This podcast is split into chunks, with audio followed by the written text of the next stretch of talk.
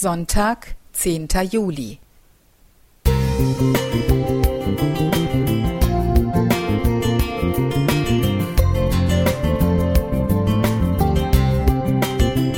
Ein kleiner Lichtblick für den Tag.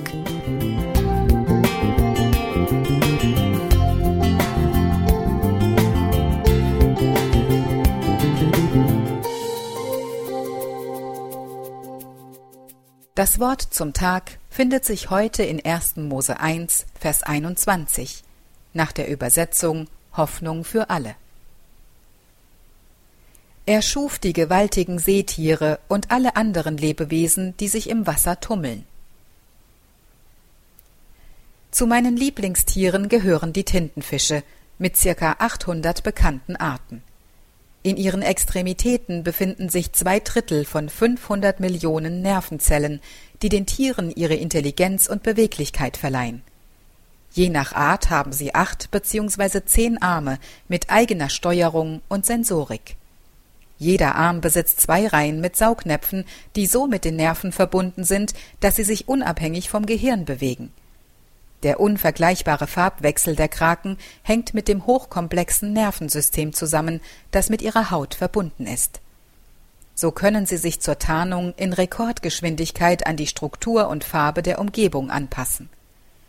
In Experimenten wurde beobachtet, dass Tintenfische ihr Aussehen in einer Minute 177 Mal veränderten. Was mich berührt, ist die Feinfühligkeit dieser Geschöpfe. Ich war von Bewunderung und Ehrfurcht vor unserem großen Schöpfer zu Tränen gerührt, als Gott mir einen Traum erfüllte und ich eines Tages im Meer einen Tintenfisch beobachten durfte. Der Krake war in ein Revier von Drückerfischen eingedrungen und wollte sich verstecken. Die Fische ließen nicht von ihm ab, bis er schließlich die Flucht ergriff und sich dabei blau, türkis, grün, weiß und wieder braun färbte. Gott ließ mich damit direkt in sein liebevolles Herz blicken.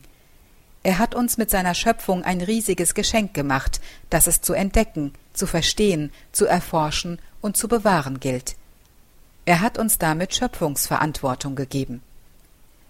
Wir alle haben die Verpflichtung, nach unseren Möglichkeiten einen Beitrag zu leisten, damit die heranwachsenden Generationen ebenfalls Gottes einmalige Schöpfung mit all ihren Wundern hautnah erleben dürfen – wir sind dafür verantwortlich, die Erde den Menschen nach uns so zu übergeben, dass auch sie ein würdiges Leben führen können. Ich wünsche dir für heute offene Augen für Gottes unendliche Größe in der Schöpfung. Möge er sich dir ganz besonders offenbaren, in einem unvergleichbaren Sternenhimmel, in einem singenden Vogel oder im Lächeln eines Menschen, der dir heute auf dem Weg begegnet. Möge Gott dich heute mitten ins Herz treffen und es mit seiner Liebe erwärmen. Nicole Günther